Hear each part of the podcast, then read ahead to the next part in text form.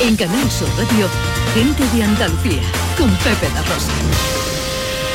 Queridas amigas, queridos amigos, de nuevo muy buenos días. Pasan cinco minutos de la una y esto sigue siendo Canal Sur Radio.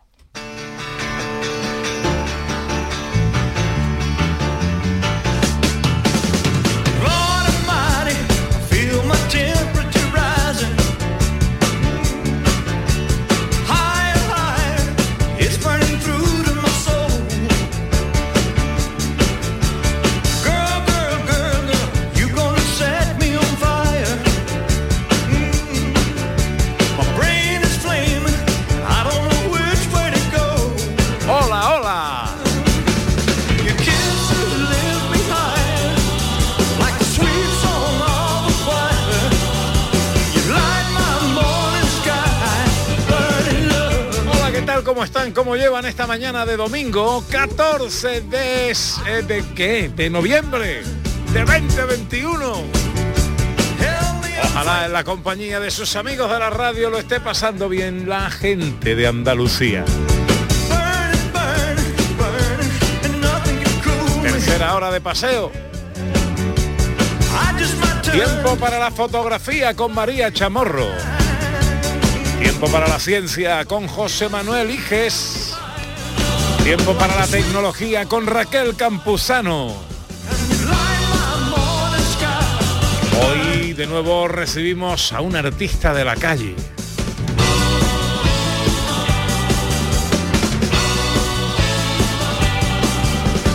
Terminamos con una receta en un minuto con el gran Dani del Toro.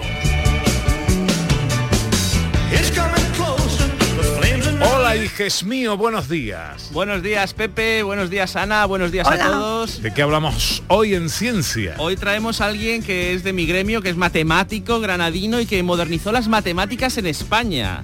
También hablaremos de videojuegos y si de verdad nos pro- pro- los, bio- los videojuegos violentos nos hacen más violentos. Y de la memoria de los elefantes. Dicen que la tienen muy grande. La memoria. La memoria.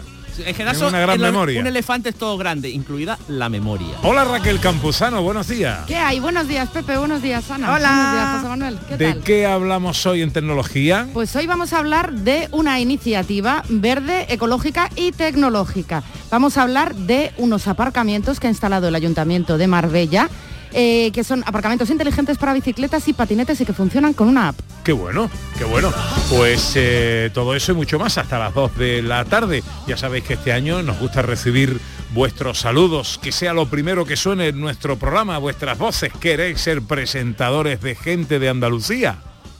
Este año, Gente de Andalucía arranca con los saludos de la gente de Andalucía. Buenos días, majarones. Soy José Mudarra, de Sevilla. Y aquí comienza el apasionante y emocionante programa número 186 Bienvenidos de Gente de a Andalucía. Gente de Andalucía. Y aquí comienza el programa número 177. Buenos días, soy Lola, de Y Granada. aquí comienza el programa número 179 de Gente de Andalucía. Ellos ya lo han hecho.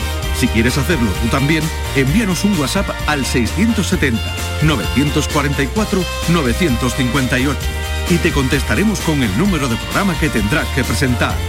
Recuerda, envíanos un WhatsApp al 670-944-958 y anímate a ser la primera voz que suene en Gente de Andalucía.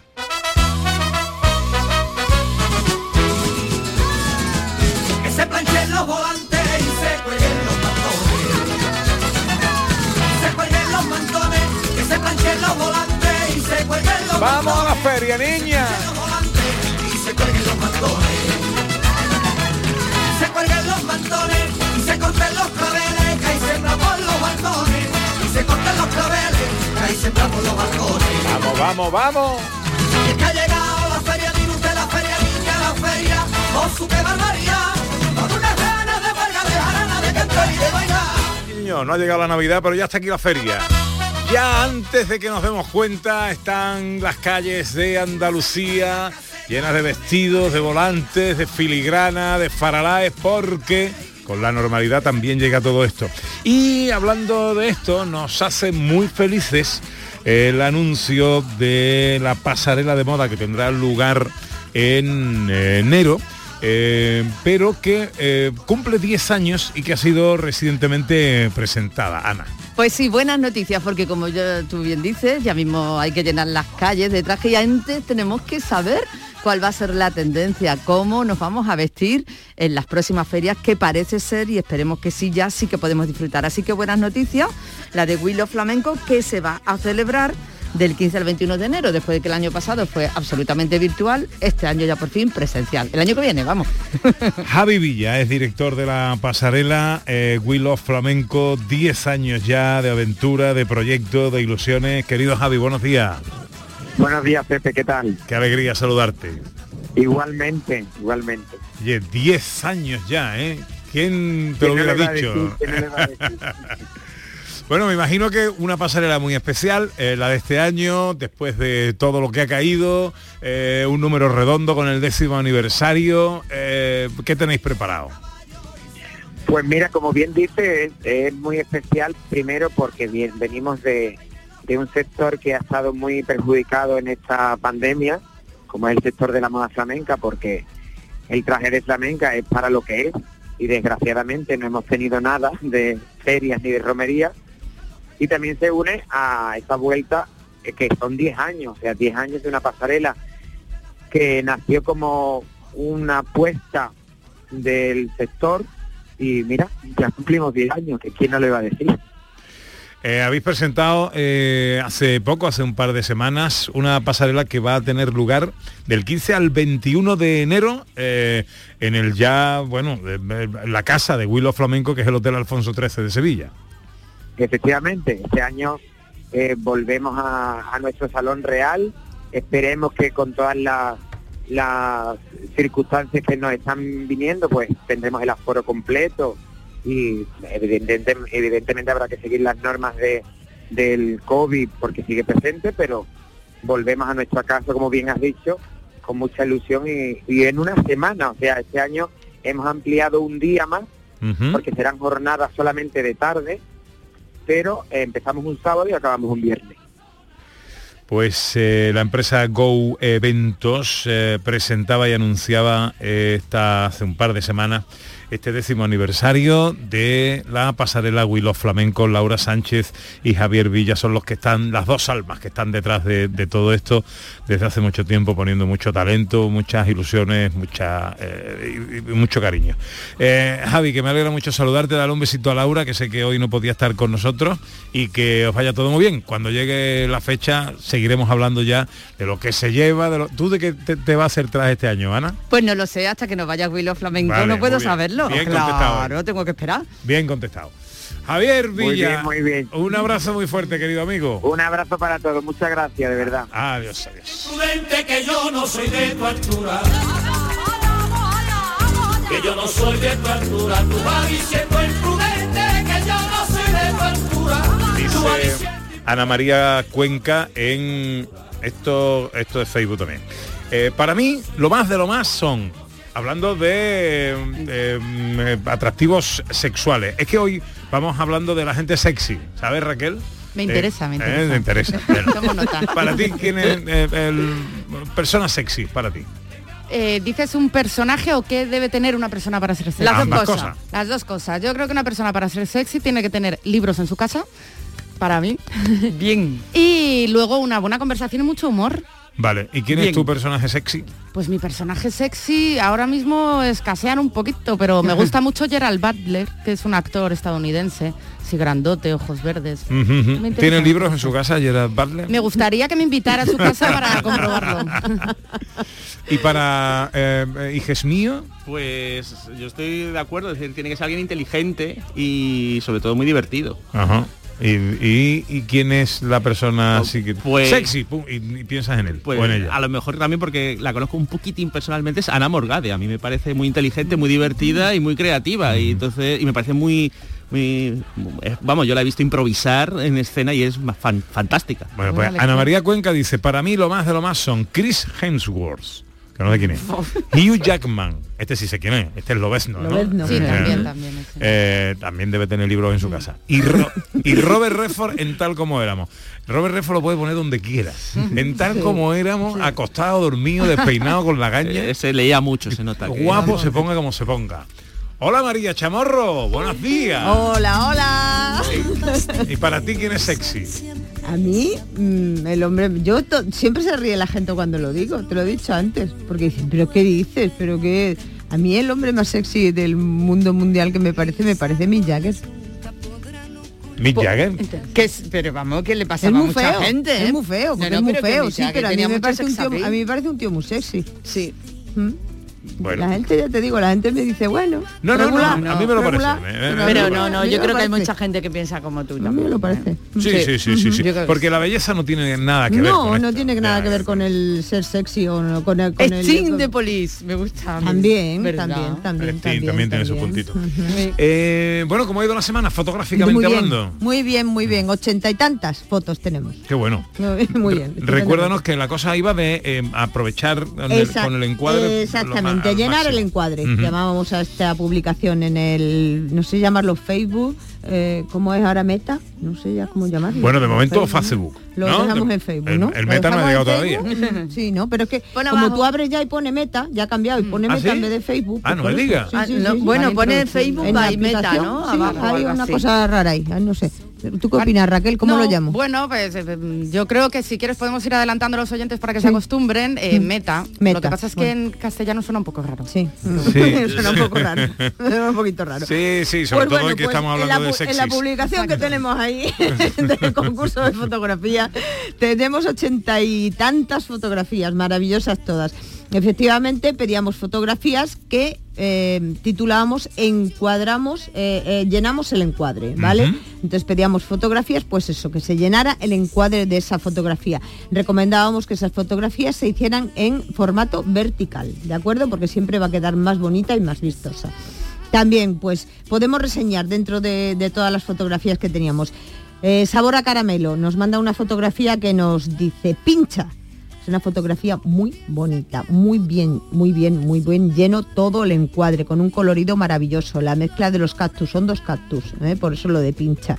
Eso, la, la mezcla de los colores de los cactus, de todo. Está muy, muy bien esa fotografía. Luego también Eladio Montaño nos manda una fotografía en la que dice Gaviota sobrevolando el puerto marinero de Punta Umbría. Una fotografía muy bonita también, Eladio. Muy bien conseguida, muy bonita. Recordad que es muy difícil, muy difícil fotografiar animales en movimiento. Claro. ¿eh? Y todavía más iban volando.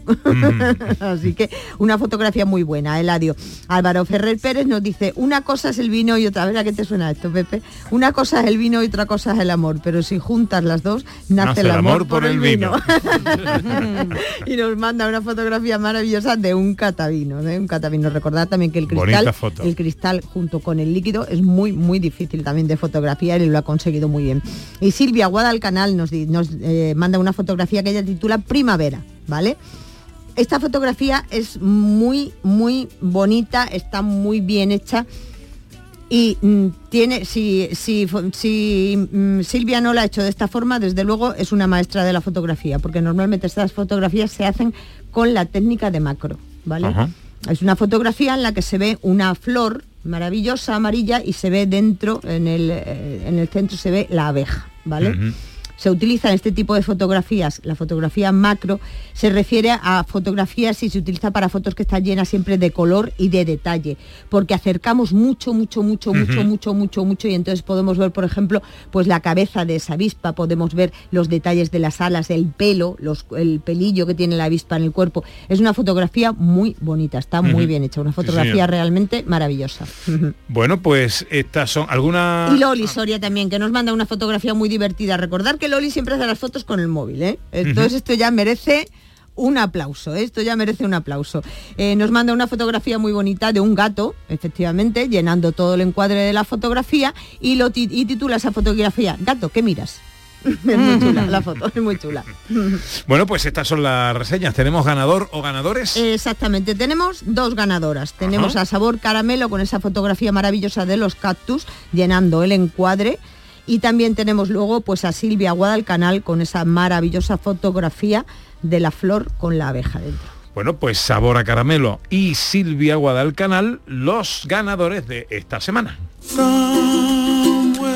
Pasan a la final de noviembre. Exactamente, pasan como finalistas a noviembre, al mes de noviembre. ¿Tema para la semana que viene? Bueno, tema para la semana que viene. Pues aprovechando, tenía un tema previsto, pero luego aprovechando me ha gustado el tema de Paul Roth, Así, que es el hombre más sexy. improvisando, Así improvisando, lo he así, con cambiado habilidad. directamente, lo he cambiado directamente. Es el hombre más sexy, ¿vale? Está bien, muchacho, no está mal, está bien. Sí, Sí, sí, tiene, tiene, Vamos a pedir yo, eh, Sí. tiene carisma, ¿no? Sí, Tiene sí, carisma. exactamente. No es un hombre excesivamente guapo, porque no es un hombre excesivamente guapo, pero luego le ves la cara, le ves gestos. Pero te atrae, cosas- te gusta mirarlo, porque Exactamente, tiene que- esa sonrisa, que como dice la gente, Te así. despiertan ahí una mijita de cosquilleo, De que cosas. dices tú, mira qué muchacho más Le pasa apañado". como a Jordi Hurtado, además, que no pasan los años por él, es no impresionante. años, Es alucinante, sí, sí. Bueno, pues vamos a pedir eso. Creí que iba a decir de Fotogra- sexy. fotografías. A ver, ¿a ti quién o qué te pone? Ese es el tema de la fotografía. Por ejemplo, Wow. a mí en un hombre me atrae mucho, mucho, mucho, muchísimo siempre me han atraído mucho las manos. Pepe, por ejemplo, tiene unas manos muy bonitas. Sí. Muy grande. No, pues ahí está, Ah. ahí está la cosa, ahí está la cosa, ahí está la cosa. A mí me gustan las manos de hombres grandes, me gustan manos varoniles, me gustan, también me gustan manos mm, con dedos muy largos. Sí. estilizados. Me, me atraen mucho las manos de los hombres, es una cosa que me, me atrae mucho. Ujú. me, me llama Anda, mucho la Pepito, atención. ¿eh? Mira, ¿por dónde? Me voy, me voy hoy. Luego, por ejemplo, de José Manuel, pues su pelo. Mm, Es verdad que tiene un pelo Tiene un muy pelo bonito. muy Hombre, bonito. pelazo, Tiene un pelazo. pedazo ahí muy, muy bonito, muy bonito. Además que lo se lleva- entere mi madre, porque además- mi madre quiere que me lo corte. ¿eh? Además No, lo, lleva, no, lo lleva siempre muy bien, muy bien, muy, Muy limpio, limpio. muy brillante, muy bien acondicionado, lo lleva siempre, siempre muy bien. De Anita, por ejemplo, sus ojos. Ujú. Los ojos de Ana dicen muchísimo. Hoy nos vamos muy contentos de aquí. Muy Son expresiva. ojos muy expresivos, ojos muy eh, que te, te los miras y dices, te dicen algo. Y tuyos, por ejemplo, pues la boca, aunque la tengas tapada. Los labios son muy bonitos. Los verdad. labios muy bonitos. Y una sonrisa muy bonita que sonrisa tiene muy Raquel. bonita. Exactamente, pues eso vamos a ver, ¿qué nos pone? ¿Qué nos pone? Pues nos pone los pies, las manos. Una cosa, por favor, mm, aquí tengo un dilema.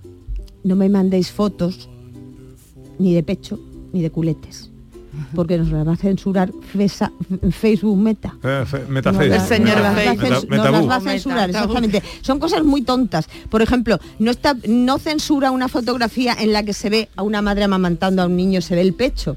Lo que censura es el pezón del pecho de la mujer. Son cosas un poco mm, absurdas, ¿no? Ah, Un poco tontas. No fisura, no, no censura, por ejemplo, un culete en el que se vea ah, con un bikini no, no, se, no se censura eso, pero se, se censura un culete un- Donde de no hombre, de mujer, donde no lo hay, cuando puede ser una cosa muy bonita y muy artística, no tiene por qué ser nada relacionado con. ¿Vale? Así que por favor, nos, mm, don Beta, don Beta nos dice que no. Que no. avance un poquito, meta. ¿eh? Avanza un poquito, Meta. Dice- es lo que Vosotros tienen. acordaréis que nos censuraron una publicación. Mm. ¿Os acordaréis? Sí, es verdad. De un tema que teníamos de una exposición de mujeres africanas que se estaba haciendo y que yo colgué una fotografía un de esas. pecho, ¿no? Exactamente. Era una mujer de perfil y se le veía el pecho, se le veía el pezón. Pues nos censuraron el Facebook durante una semana. Así que por favor que no nos lo censuren más. Bueno, pues ya tenemos tema para la semana que viene. Yo romperé tus fotos, yo quemaré. Fotos originales, divertidas, sexys. ¿A ti quién te pone? Gracias. ¿Quién? ¿O qué? ¿O qué? Gracias, María. A vosotros. Yo. Enseguida vuelve nuestra sección de artistas callejeros.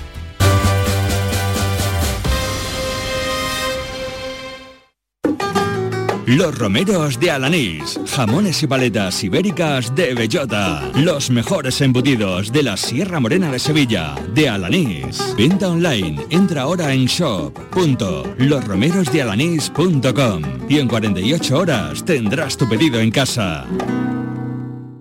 La selección española vuelve a Andalucía. El equipo de Luis Enrique se mide a Suecia en el Estadio de la Cartuja, en el último partido de clasificación para el Mundial de Qatar del año que viene. Ese va a ser un partido que ya lo recordaremos en su momento en el que la afición ha de ser importante cuando las cosas no salgan. Porque lo que está en juego es muy bonito para todos y creo que el equipo va a estar a la altura sin ninguna duda. Y además juega el líder de segunda, el Almería que visita Ibiza. Y en baloncesto, el Coosur Betis recibe al Canarias en la Liga ACB. Super Domingo Deportivo. Vívelo con la gran jugada de Canal Sur Radio desde las tres y media de la tarde con Jesús Márquez. Quédate en Canal Sur Radio, la radio de Andalucía. Gente de Andalucía, con Pepe da Rosa.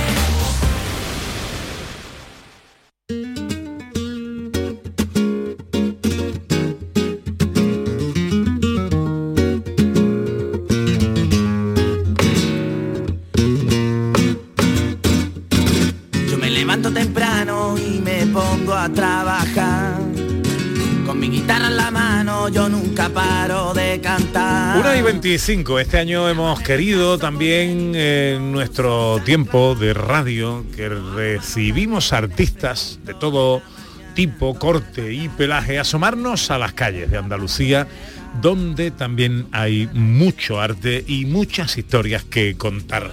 Hoy recibimos a una artista que es bailarina y baila ahora y que baila y muestra su arte en las calles de Sevilla. Ana Carvajal. y que tiene una trayectoria detrás que para sí quisieran muchísimos artistas.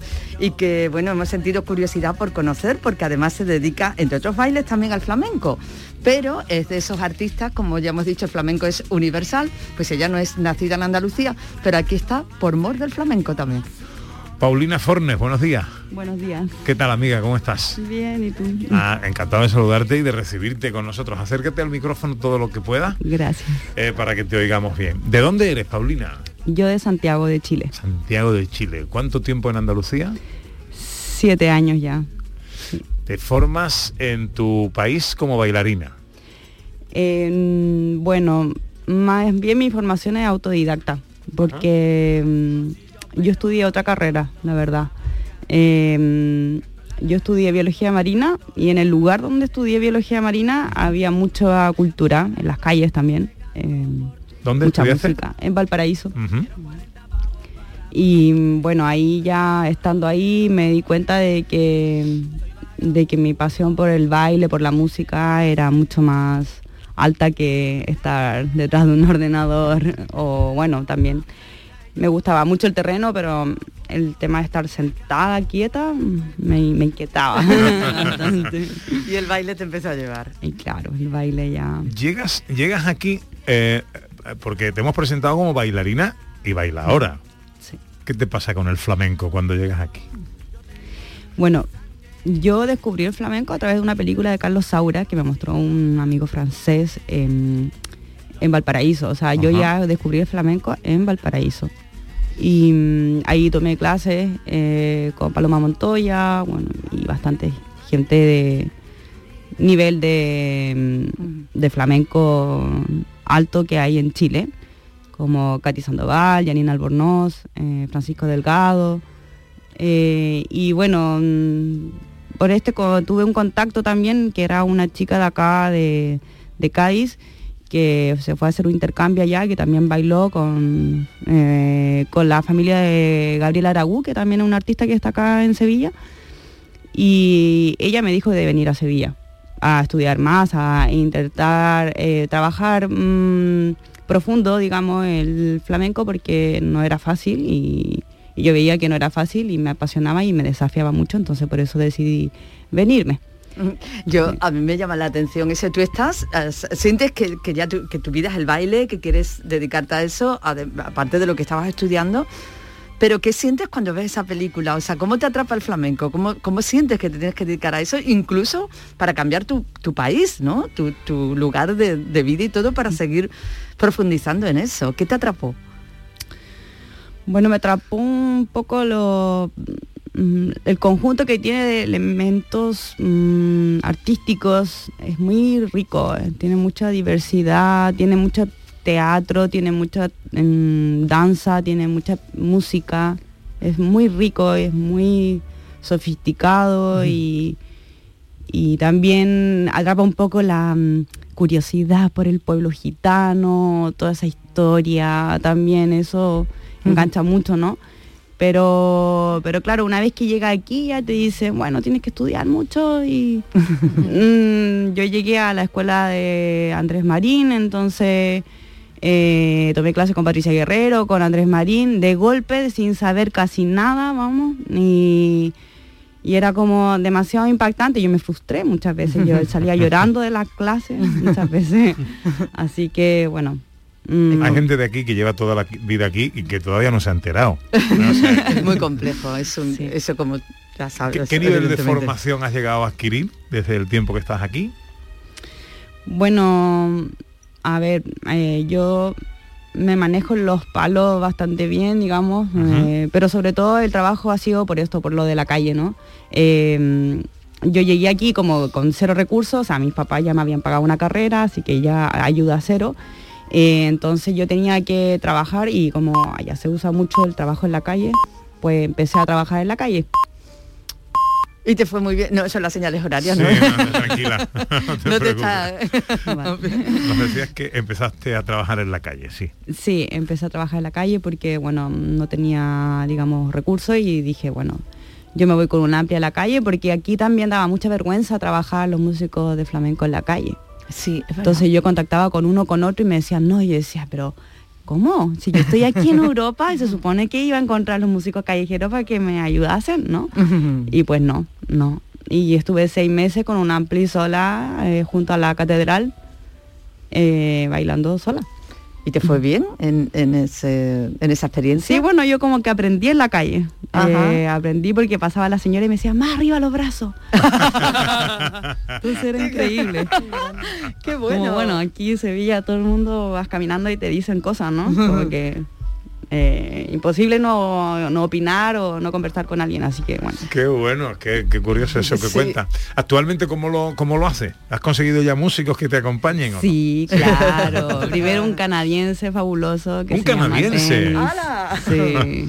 Y mucha gente, que aquí viene mucha gente a aprender flamenco. Y bueno, sí, claro, conseguí gente, gente de, de Grecia, también Stavros, me acuerdo.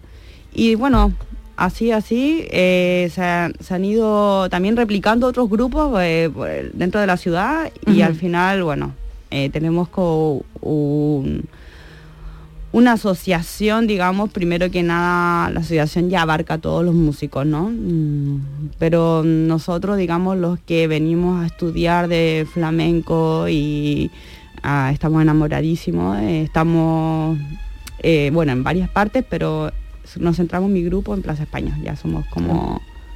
mm, 30 personas más o menos. Ah, qué bueno. Sí, Ha que vamos cambiado- organizándonos. ¿Ha cambiado, Paulina, desde que viniste hace 7, 8 años, desde que viniste, eh, esa forma de entender el arte en la calle? ¿Ha cambiado de alguna manera? Porque como tú dices, cuando llegaste la gente eh, te decía que no veía bien, ¿no? Eso de que actuases en la calle. ¿Ha- ¿Ha ido cambiando eso? Porque en otras ciudades de Europa es de lo más normal que artistas de muchísima talla estén actuando también en la calle, es un magnífico escenario. ¿Ha cambiado en la ciudad? ¿Ha cambiado en Andalucía, tú crees, o, o no? Bueno, los mismos músicos yo creo que sí, porque hay músicos que a mí me decían en ese tiempo, no, no, yo a mí me da vergüenza y ahora están tocando en la calle. Ah, bien, algo ha cambiado entonces. Los mismos músicos sí. Ahora yo creo que eh, en la calle es un súper buen escenario eh, para, para aprender, para, para sacarse la- el miedo, eh, para, para interactuar con las personas, eh, para entregar algo que, que hace falta, que es la alegría, que es bailar, que es sonreír, que dar, dar las gracias, interactuar. O sea, yo creo que hace falta eso y, y necesitaba mucho la gente eso. Ahora se ve y, y se aprecia un montón, la gente está súper agradecida, sobre todo Qué gente bueno. extranjera que viene a justamente a ver este misterio del flamenco. Justo es como nosotros estamos muy agradecidos de, de poder seguir haciéndolo. ¿Te ganas la vida en la calle? Sí, sí, exactamente. Dices que hay una asociación que eh, representa a otros artistas de, de la calle. Em, las administraciones, ayuntamiento en este caso de Sevilla, que es la ciudad en la que, eh, ¿qué relación y, y comportamiento tiene con vosotros? Mm. Bueno, la asociación se formó justamente porque en un momento como que echaron a todos los artistas de Avenida de la Constitución. Bueno, aquí en Avenida de la Constitución, digamos, hay muchos problemas, porque hay muchos vecinos y gente que vive ahí, pero es una, una avenida muy concurrida, tiene altos niveles de, de- de contaminación acústica, no solamente de parte de los músicos, sino que de parte de, de todo el movimiento de la ciudad. Claro. Toda la ciudad pasa por ahí, ahora tú te vas a pasear por ahí y está lleno de gente.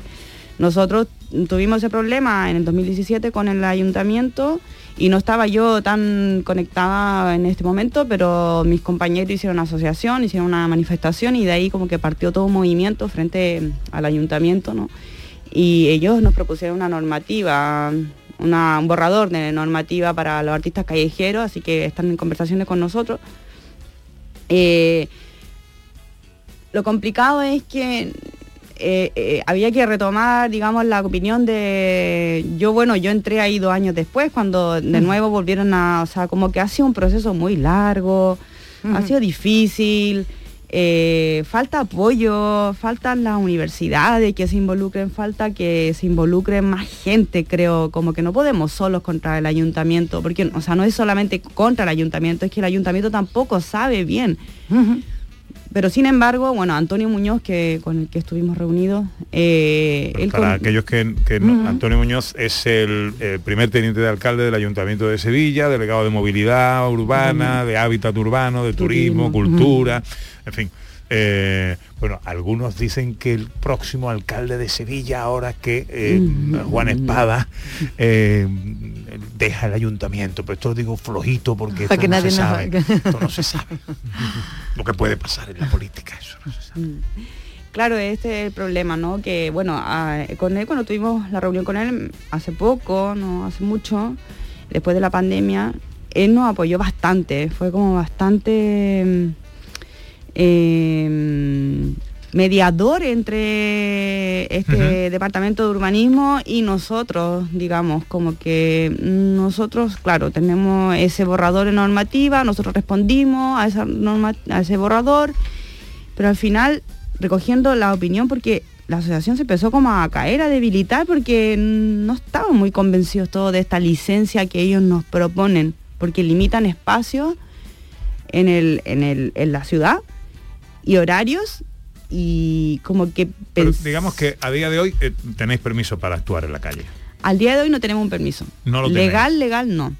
El problema es que eh, esta normativa que quieren lanzar, digamos, eh, tiene que hacer un cambio en la ley de contaminación y ruido acústico porque la ley de contaminación y ruido acústico no Ya. permite cantar en la calle.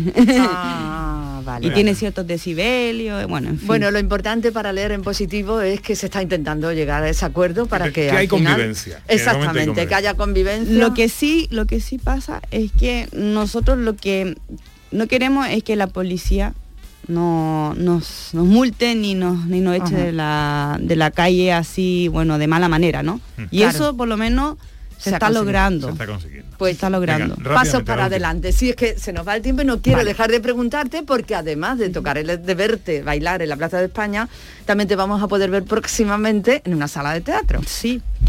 Qué bien. Que es en la, Fundición. en la fundición. ¿Y eso cuándo será, Paulina? El 23 de febrero. El 23 de febrero Sí. del 2022. Bueno, pues como todavía queda un tiempecito, lo que haremos es que nos vas a avisar y un poquito antes lo recordaremos aquí para que todo el que quiera te vea y tenga las dos, o sea, de verte en la calle y verte en el teatro, de las dos maneras. Vale, De momento lo que sí podemos decir es que te vemos en la Plaza de España de Sevilla. Sí. ¿Tienes algún horario fijo y días fijos o Bueno, ahora estoy yendo por la tarde, pero Todas las tardes. en más, las tardes. horas más o menos aproximadas? Cinco y media. Cinco y media. aproximadamente. ¿Todos los días? Sí. Todos los días. Bueno, no todos los días, cinco días a la semana, perdón. vale. Pauli, ¿Qué días son? ¿De lunes a viernes? De- no, fines de semana, me imagino. Ya ahí yo doy mi disponibilidad y me van poniendo... en Ah, vale, que estáis hasta organizados. Qué Sí, bien. estamos Qué bueno. Paulina Fornes, eh, un placer recibirte aquí en esta que es tu casa y hablaremos de la fundición cuando llegue el momento, ¿vale? Vale, perfecto. Mucha suerte, corazón. Gracias. Una y 38 llega el tiempo de la ciencia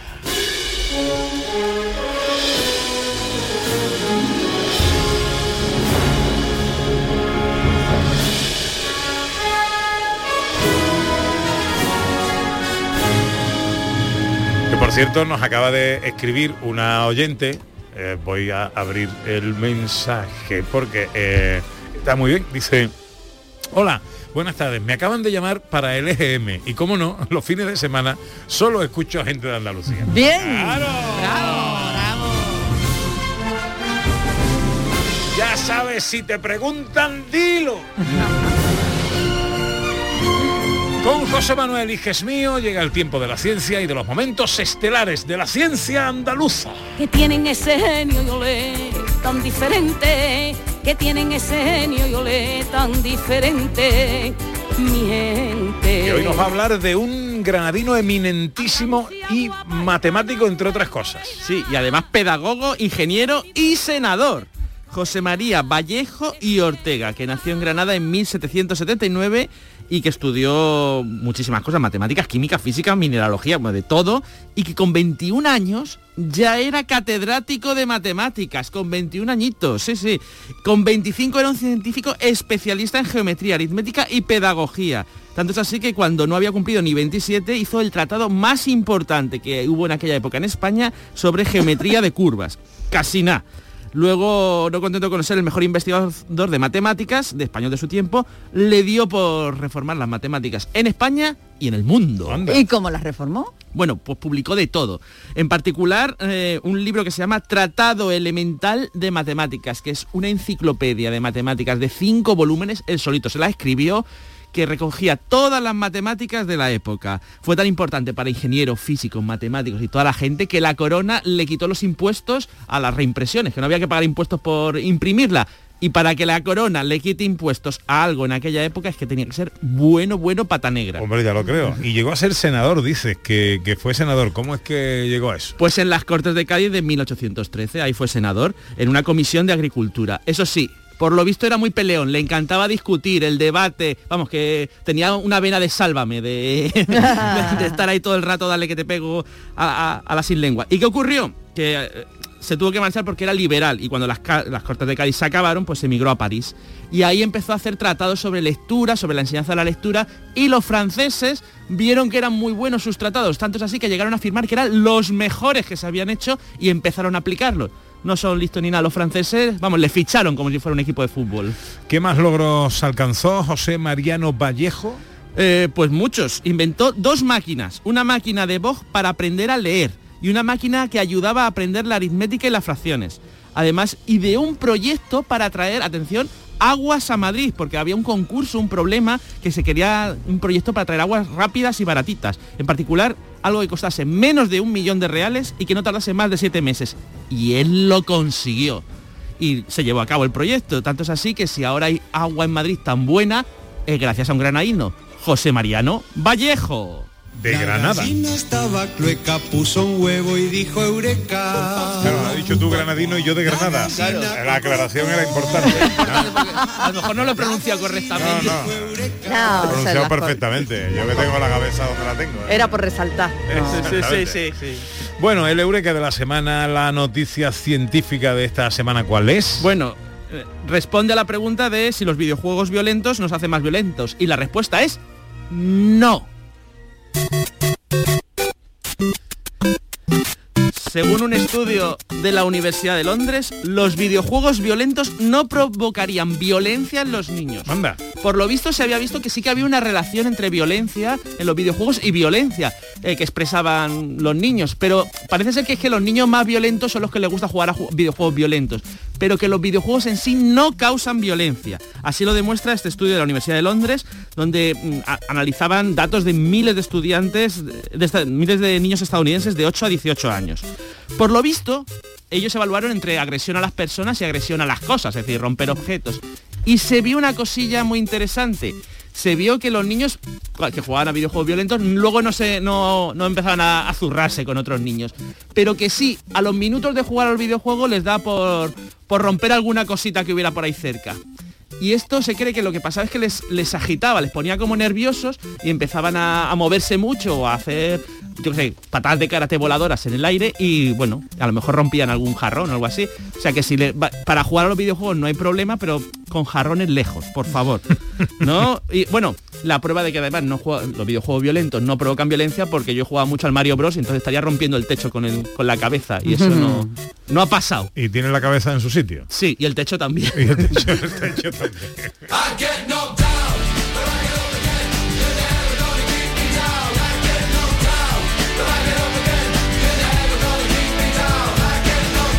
ahora para la tecnología con Raquel Campuzano y hablamos de eh, una, un invento de una startup andaluza. Se estrena en Marbella, se inaugura un aparcamiento, el primero, inteligente para bicicletas y patinetes. Así es, una vez más hablamos de tecnología andaluza, de tecnología pionera y de además algo que está, bueno, recién, recién inaugurado porque esta iniciativa, este primer aparcamiento inteligente fue inaugurado ayer viernes, si no me equivoco. Creo que sí, sí, efectivamente, Ana. Ayer viernes, eh, bueno, pues se inauguraron la, la alcaldesa de, de Marbella dos instalaciones de aparcamiento, una que va en superficie y otra subterránea eh, en Marbella y eh, que es un sistema donde los ciudadanos van a poder dejar sus bicicletas, sus patinetes eléctricos, también sus pertenencias con total seguridad y que funciona simplemente con una aplicación.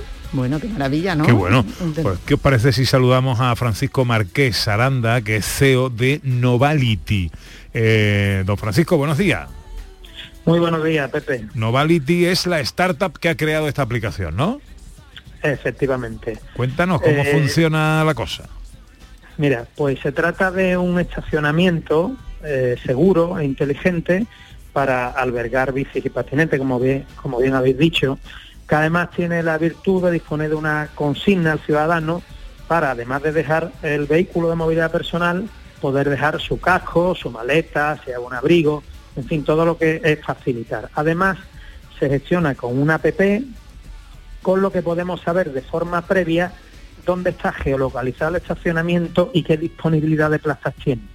Con lo cual sé que cuando llega a destino dispongo de mi plaza, no tengo la incertidumbre de llegar y luego si no dispongo de plaza, pues ¿qué hago con el vehículo? Entonces tiene un tiempo de reserva previa, lo cual facilita mucho. El objetivo es un poco eh, tratar de fomentar este tipo de movilidad que consigue desplazar, o sea, reducir el tráfico rodado, que es el principal responsable de las emisiones CO2 y con ello del, del cambio climático. Y Francisco, eh, soy Raquel, ¿qué tal? Mira, quería Sí, hacerte una pregunta porque hemos leído que se trata de un sistema de aparcamiento que es pionero en, en el mundo, entonces quería preguntarte cómo surge la idea y sobre todo Mm. si tenéis eh, o bien eh, pues intención de exportarla o si habéis recibido ofertas o peticiones por parte de otros ayuntamientos. Sí, sí, sí. Bueno, efectivamente es un sistema, bueno, se nos ocurrió porque nosotros ya teníamos cierta experiencia en el diseño e instalación de plataformas subterráneas para recogida de residuos. Entonces, bueno, pensamos en trasladar ese concepto con la ventaja que tiene en cuanto al impacto visual y en este caso a la seguridad que, que dota a, ese estacionamiento, ¿no? Porque cuando es subterráneo ya es imposible eh, robar la bicicleta. Entonces, bueno, pues hemos mejorado ciertos aspectos por- eh, en cuanto a lo que es que allí no va a entrar agua, por unas cuestiones técnicas que ya explicaré en detalle. Eh, la, elevación eléctrica en vez de hidráulica, hemos mejorado mucho el producto y efectivamente no hay nada igual en el mundo, ¿no? En el caso de esta instalación subterránea con este formato.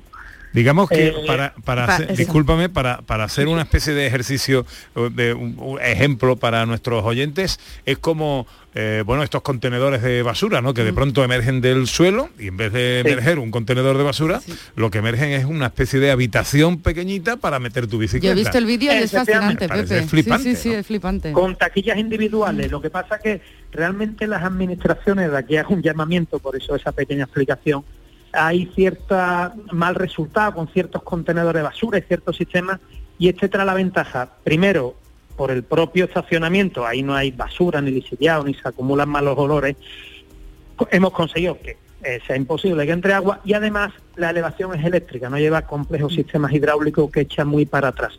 Entonces, eh, lo que hemos hecho, un diseño muy eh, con mucha innovación, donde hemos quitado los problemas, los inconvenientes de los soterrados de basura y hemos dejado la ventaja, que es el impacto visual de la seguridad. Por eso hemos llamado subterráneo, para que no suene a soterrado, porque eso en algunos ayuntamientos echa un poco para atrás, pero es un sistema mucho más limpio y tecnológico. Bueno, ¿y cómo funciona la aplicación? Hemos dicho que esto va por aplicación, ¿cómo funciona la aplicación y qué, qué tenemos que saber como usuarios? Vale, es una app eh, muy sencilla donde eh, yo la abro, está mi localización y yo un mapa lo abro y veo dónde están los estacionamientos. Entonces, claro, si yo me quiero desplazar a un sitio, busco dónde está la estación más cercana. Aparece un redondel con el número de plazas disponibles. Yo pulso y me, me da la opción de reservar plaza. Yo reservo plaza y entonces me da un tiempo, que eso lo determina la administración en este caso, pues de media hora, una hora, lo que quiera el ayuntamiento, para que yo disponga de esa reserva, para no tampoco alargar mucho y esté mucho tiempo vacía. Y entonces, eh, cuando llego, la aplicación detecta que estoy al lado y le doy un botón que es activar parking. En el caso del subterráneo, el botón de subida que hay en un tótem se ilumina y yo lo subo y cuando llega al final se abre la puerta que selecciona. En el caso de la versión superficie, es algo eh, simplemente al darle a activar parking se abre la puerta que he seleccionado. Meto mi bicicleta, cierro y entonces aparece un contador con el tiempo que llevo, para saber el tiempo que llevo, y nos da un código de reserva, que para eso lleva un teclado antivandálico al estacionamiento, por si pierdo el móvil o se queda sin cobertura el estacionamiento, yo puedo teclear un código de un solo uso, bueno, si pierdo el móvil, pues llamo al call center, que tiene un servicio de call center, me identifico, me dan ese código y yo puedo acceder a la Fantástico, eh, me parece fantástico. Está todo pensado, sí, sí. Venga, La última, Raquel. Pues eh, nada, quería preguntaros, Francisco, eh, principalmente, bueno, eh, ¿tiene eh, algún tipo de, de coste este, este tipo de servicio? Eh, Eso Y- lo determina la administración. sí, pero- Vale, vale. Y bueno, y simplemente también eh, preguntarte, porque cada vez está más en boga utilizar el, el patinete, pero el patinete eléctrico. Cuando yo aparco eh, mi patinete o mi bicicleta, además de guardarlo, eh, ¿puedo cargarlo? cada taquilla dispone de un punto de recarga. Qué O sea que puedo, mientras tanto estacionarlo. Y bueno, y un poco como conclusión, comentaros que es un trabajo multidisciplinar donde entra la ingeniería mecánica, la de automatización, la de software, la de telecomunicaciones, y es un proyecto francamente complejo, nacido en Andalucía, fabricado en Andalucía Qué y bueno. que ya ha tenido repercusión en ciertos medios internacionales y que tenemos mucha ilusión de exportarlo, de que no sea solo traer cosas de fuera, sino hacer bandera de nuestra región y generar actividad, que es nuestra gran ilusión. A tu manera es complicado. En una bici que te lleve a todos lados. Un vallenato desesperado. Una cartica que Pues esto lo ha creado una empresa andaluza que se llama eh, Novality, cuyo CEO Francisco Márquez nos atendía. Pues felicidades, porque me parece Sí, una no, cosa iniciativa Enhorabuena, extraordinaria. yo eh, espero que, que cuando vayamos viajando por, por Europa nos encontremos estas instalaciones allí y digamos con orgullo, esto lo ha hecho una empresa andaluza. Sí, señor, sí, señor. Francisco, muchas gracias y enhorabuena. Mu- Muchísimas gracias a vosotros por dar difusión a esta iniciativa. Si tienes alguna duda relacionada con la ciencia, este es nuestro WhatsApp. 670-944-958. Curiosidad, consulta, experimento. En el 670-944-958, el científico responde.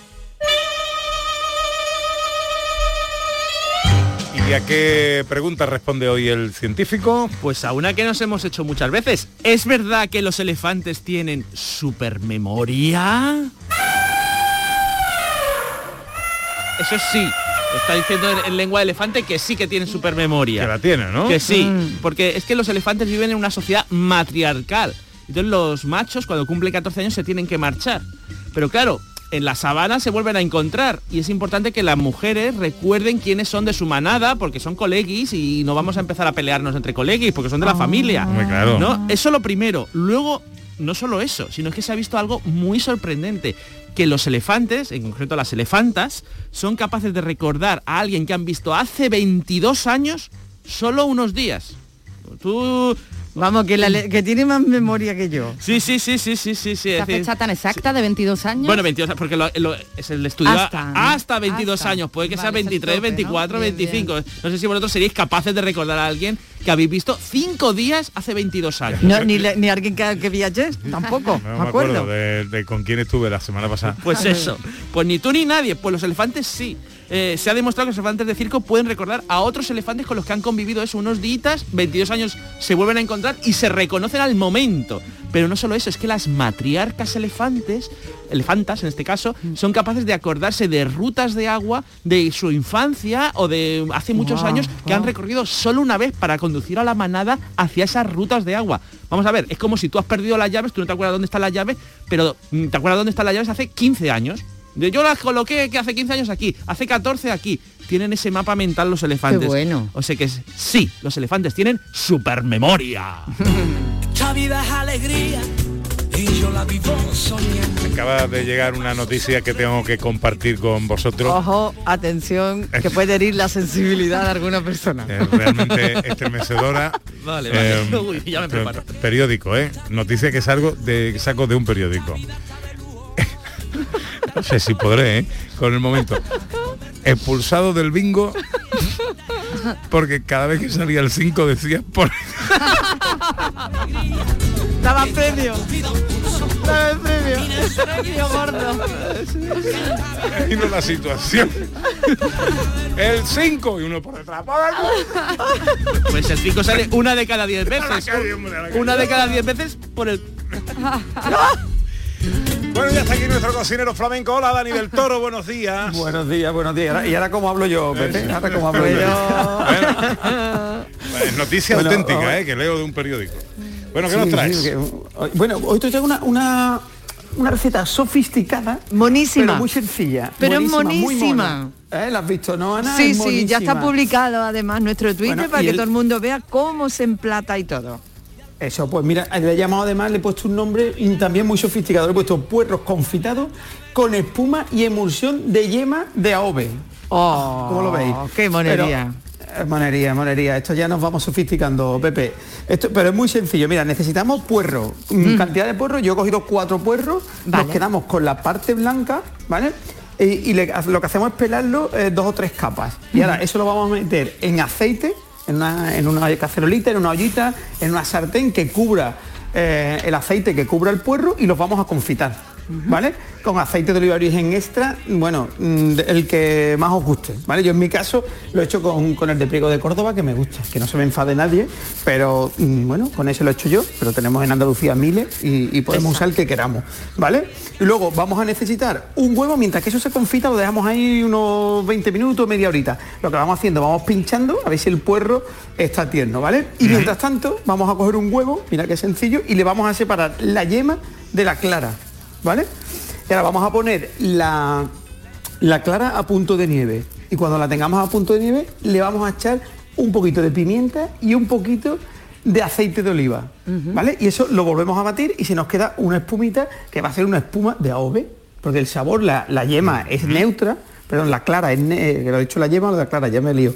La, la clara, ¿eh? La clara la, La vamos clara. a apuntar al punto de nieve, la clara. Y la clara es neutra, ¿vale? Entonces con el aceite le vamos a dar un, esa, bueno, un aroma eh, aceite que queda chulísimo, ¿vale? Y por otro lado, vamos a coger la yema y vamos a hacer lo mismo. Vamos a emulsionarla con una varilla, vamos a batirla, vamos a batirla y le vamos incorporando un poquito de sal y, en- y aceite de oliva también, a- así eh, con hilito, como un hilito, ¿vale? Y eso lo que va a hacer que va, vamos a hacer una emulsión.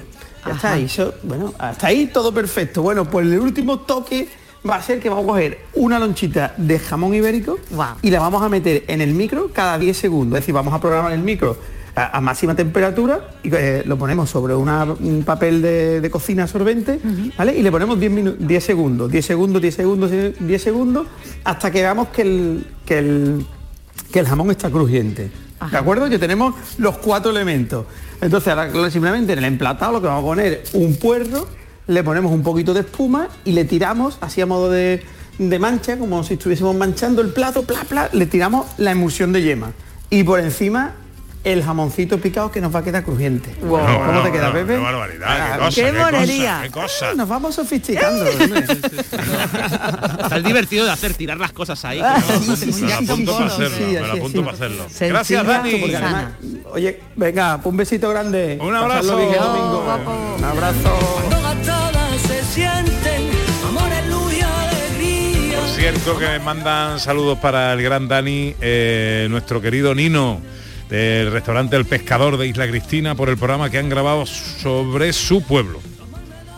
pueblo de Isla Cristina, ¿no, Nino? Eso es. Pues sí, será. Pues será.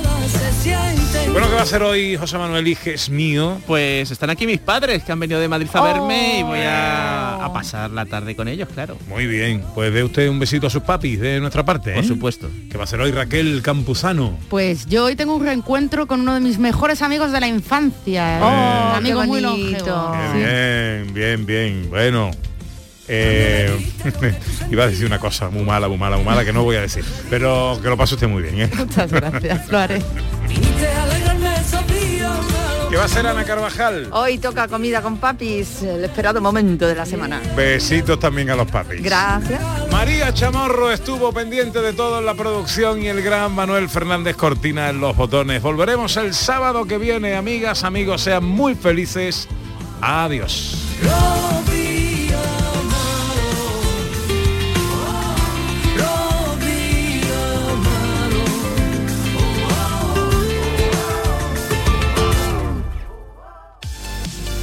Este programa que acabas de escuchar y todos los que te gustan están siempre en la radio a la carta de Canal Sur.